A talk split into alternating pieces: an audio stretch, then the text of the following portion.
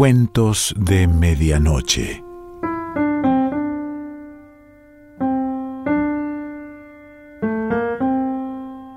El cuento de hoy se titula Un amor en Verona y pertenece a Gianni Rodari.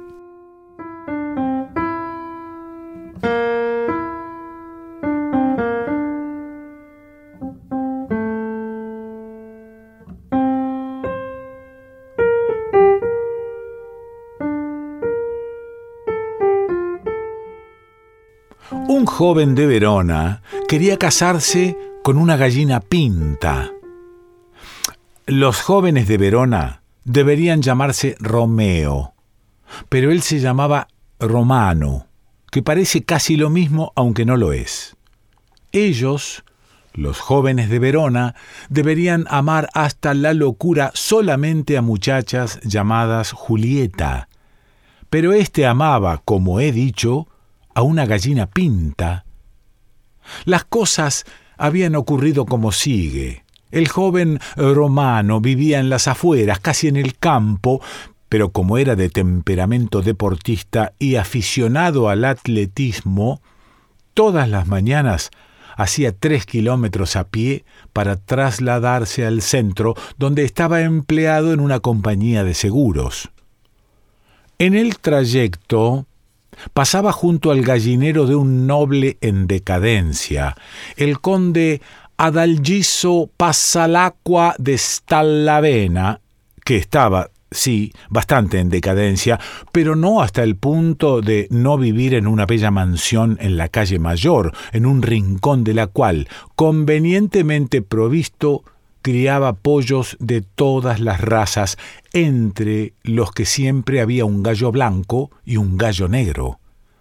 En realidad, el conde de Stallavena, como los antiguos germanos, creía en el mito según el cual a las puertas del paraíso hace guardia un gallo blanco y a las del infierno un gallo negro. Lo sabía por su abuela, que era alemana. Muy bien, pero ¿por qué tenía a los dos? Pensaba quizá que después de muerto se partiría por la mitad, como el vizconde de Calvino, y que una parte caería en el infierno mientras la otra subiría al paraíso. ¿Tenía un mismo pie en dos zapatos? No se sabe. Misterios del corazón humano. El joven romano, cuando iba al trabajo, se paraba con frecuencia a observar a los dos gallos y a meditar sobre el ambiguo significado de su presencia. A veces le hacía compañía en estas observaciones un vecino del conde, un caballero jubilado que criaba solamente pavos. Ve, explicaba a su interlocutor, el conde es un hombre indeciso y no sabe qué pedir a la vida. Además tiene un carácter inestable, con frecuentes altibajos. Cuando está optimista, le gusta mirar el gallo blanco. Cuando está pesimista, sus ojos se posan tristemente en el gallo negro. Un día, tengo mucho dinero, le regalaré sin previo aviso un gallo rojo para ponerle en un aprieto. Romano escuchaba y aprendía.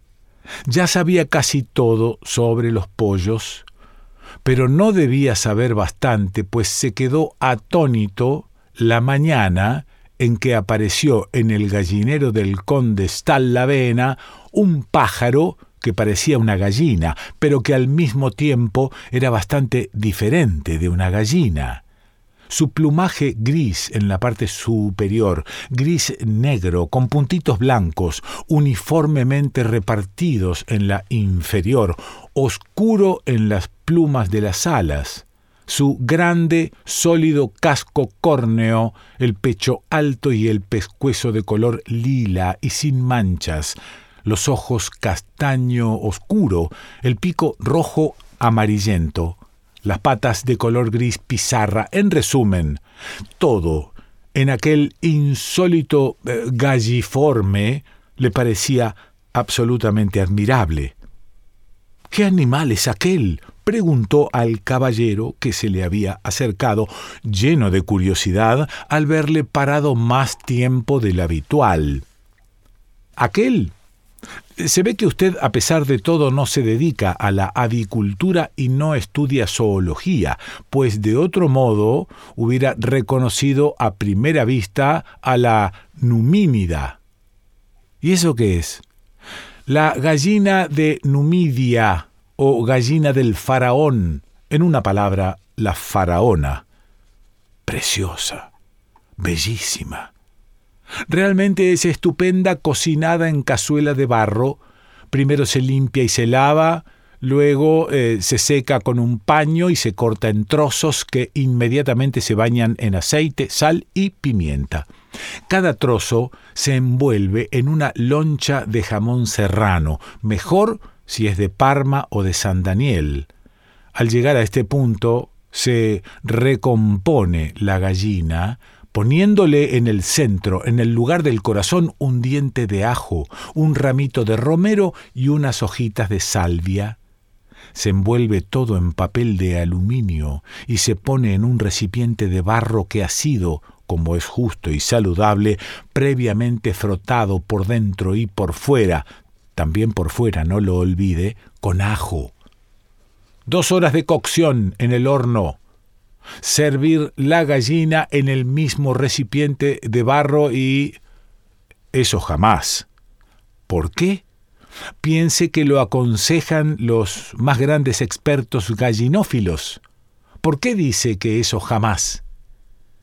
Pero el joven romano se alejó sin responder. Estaba perturbado. La imagen de la gallina a través de los ojos y de todo el aparato ocular le había penetrado hasta el corazón donde, por suerte o por desgracia para él, no había dientes de ajo, sino fuertes y generosos sentimientos. En pocas palabras, se había enamorado perdidamente de la bella gallina. Desde ese momento cambió su vida de así a así se recomienda al que lea este cuento que muestre alternativamente la palma y el dorso de la mano para que vea con sus propios ojos el sentido de la expresión de así a así. ¿Cuántas veces en los días sucesivos pasó y volvió a pasar por delante del gallinero del conde Stallavena para dirigir miradas apasionadas a su amada que ignoraba todas aquellas ardientes miradas sin apreciar ninguna y se dedicaba a picotear tranquilamente su alimento o a cazar gusanos. El caballero, que la veía y tomaba nota de sus movimientos, no daba crédito a sus ojos y pensaba hoy, siete veces, si no hubiera hecho una cruz en mi agenda cada vez que pasa por las barbas de Satanás que no lo creería.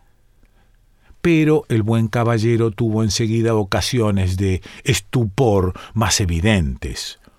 Una noche le despertó el sonido de un violín, del que un habilísimo arco extraía las notas de la famosa serenata de Schubert.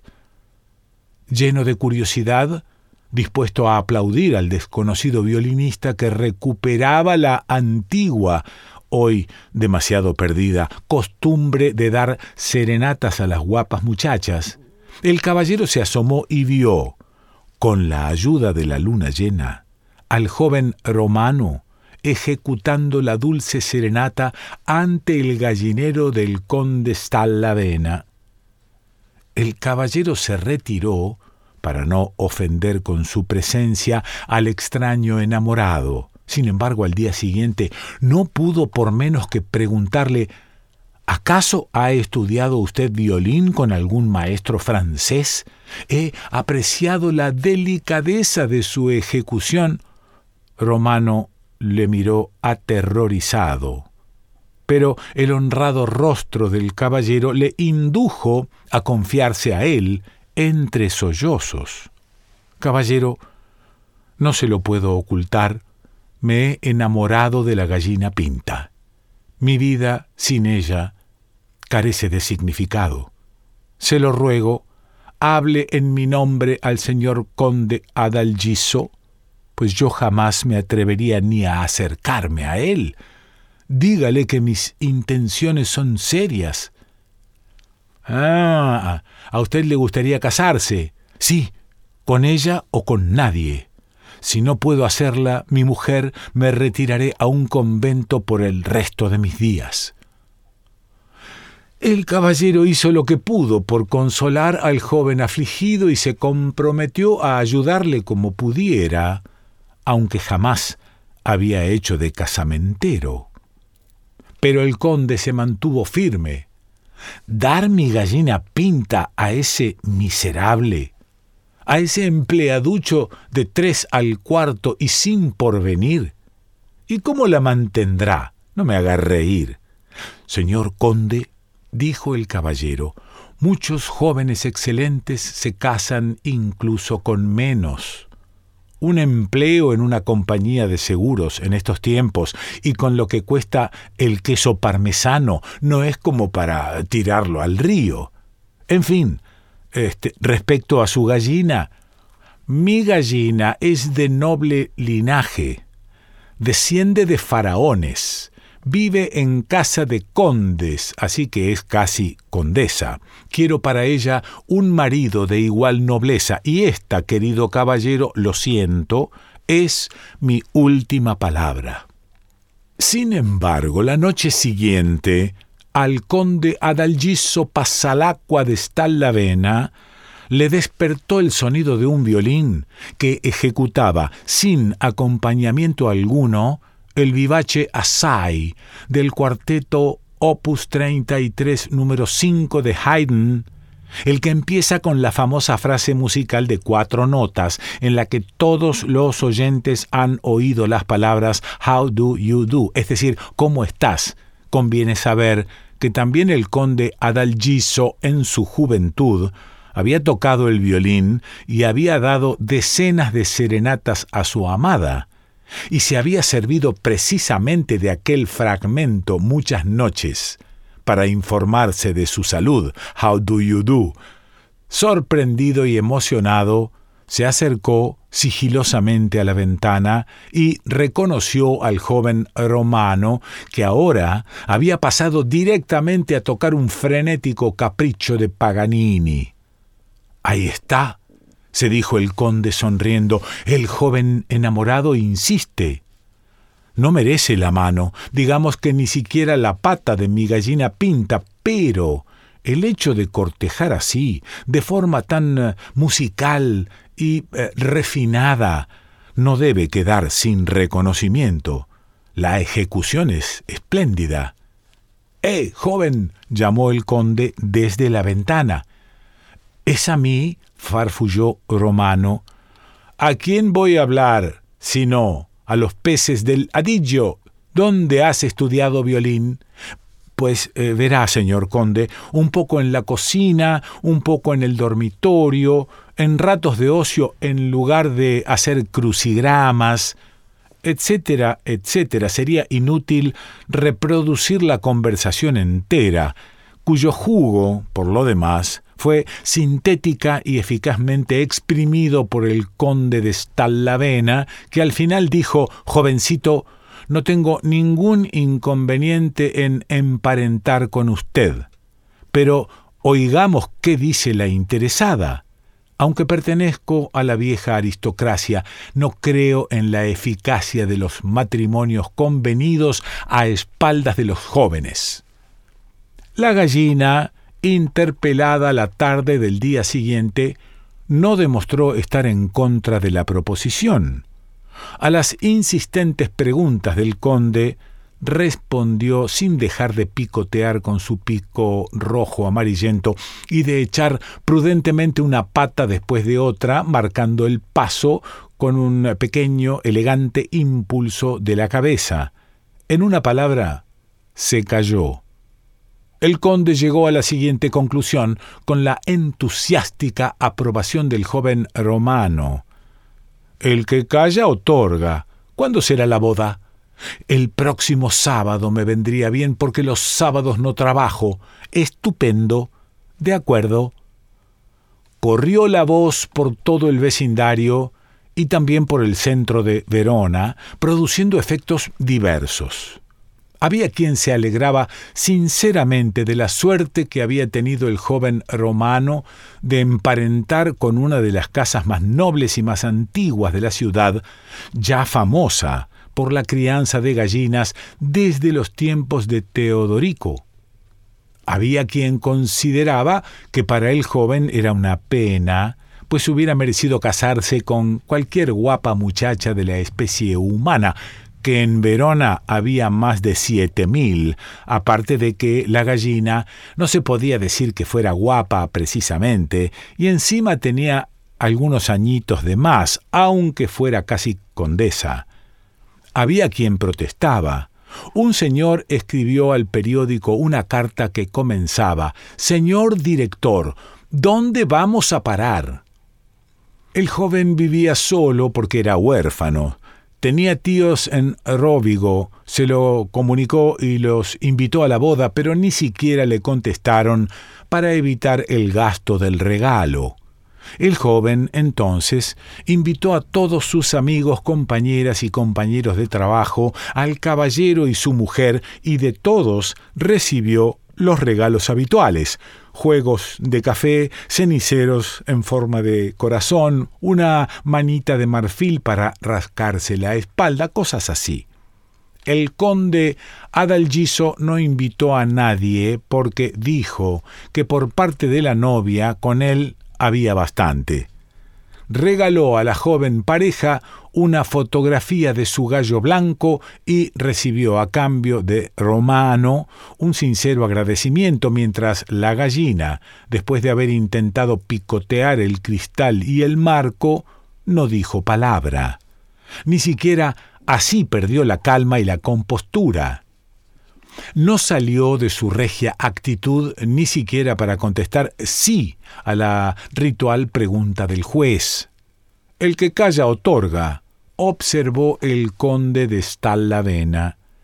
Y todos los asistentes estuvieron de acuerdo para no faltar el respeto a los viejos proverbios y para no aplazar la comida, que fue un auténtico éxito siete fuentes de pescado y ni un solo bocado de carne, para no hacer alusiones ni de lejos. El caballero recordó en silencio la receta de la que había hablado sin malicia al joven romano. Primero se limpia y se lava, luego se seca con un paño y se corta en trozos. Y llega el momento más bello y más solemne. Aparece la tarta.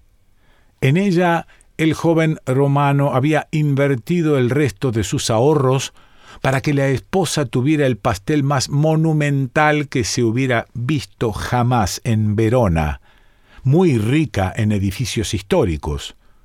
Habían colaborado en su producción eh, un famoso pastelero y un escultor amigo del caballero que había prestado su genio gratis. Tenía, como es de rigor, muchos pisos pero cada piso estaba adornado con la reproducción, en los más diversos materiales de la pastelería, de un monumento de Verona. Primer piso, el puente Scaliero de Castelvecchio. Segundo piso, la Catedral de San Zeno tercer piso el Palacio de Justicia, cuarto piso las Arcas, quinto piso la Casa de Julieta, y así hasta el último piso que representaba la celebérrima Arena de Verona, templo de la lírica y del bel canto.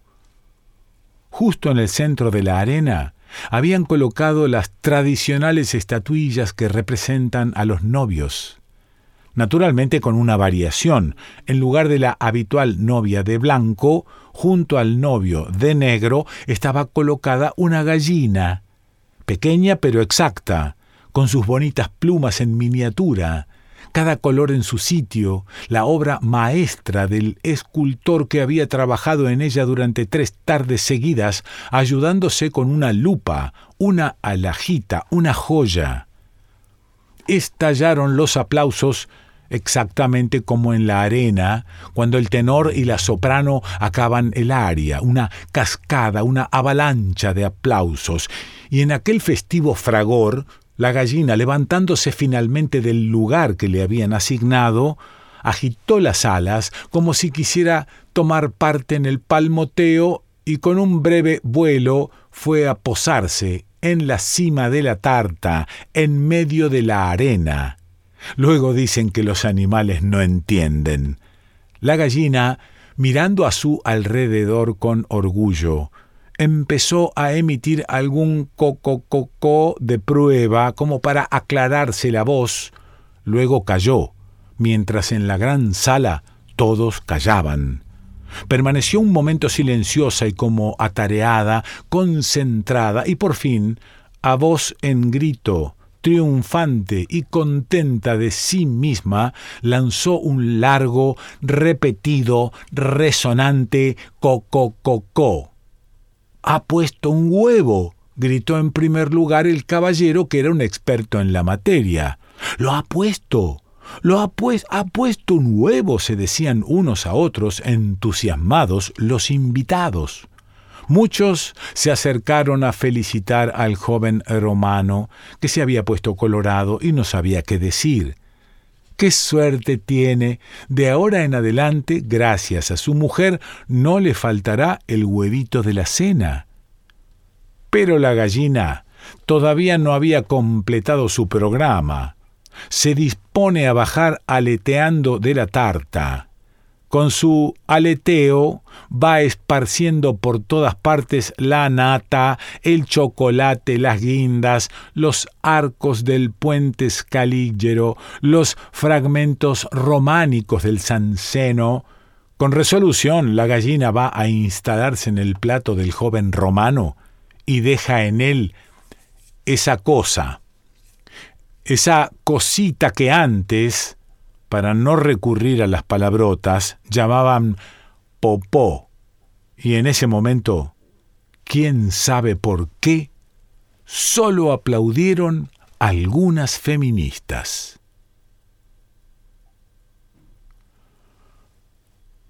Gianni Rodari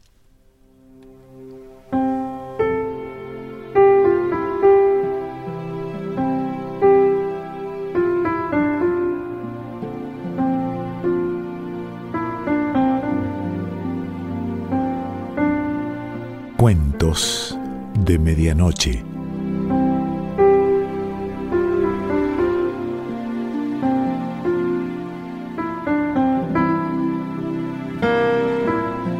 Selección Pancho Mondino. Idea y lectura Quique Pessoa.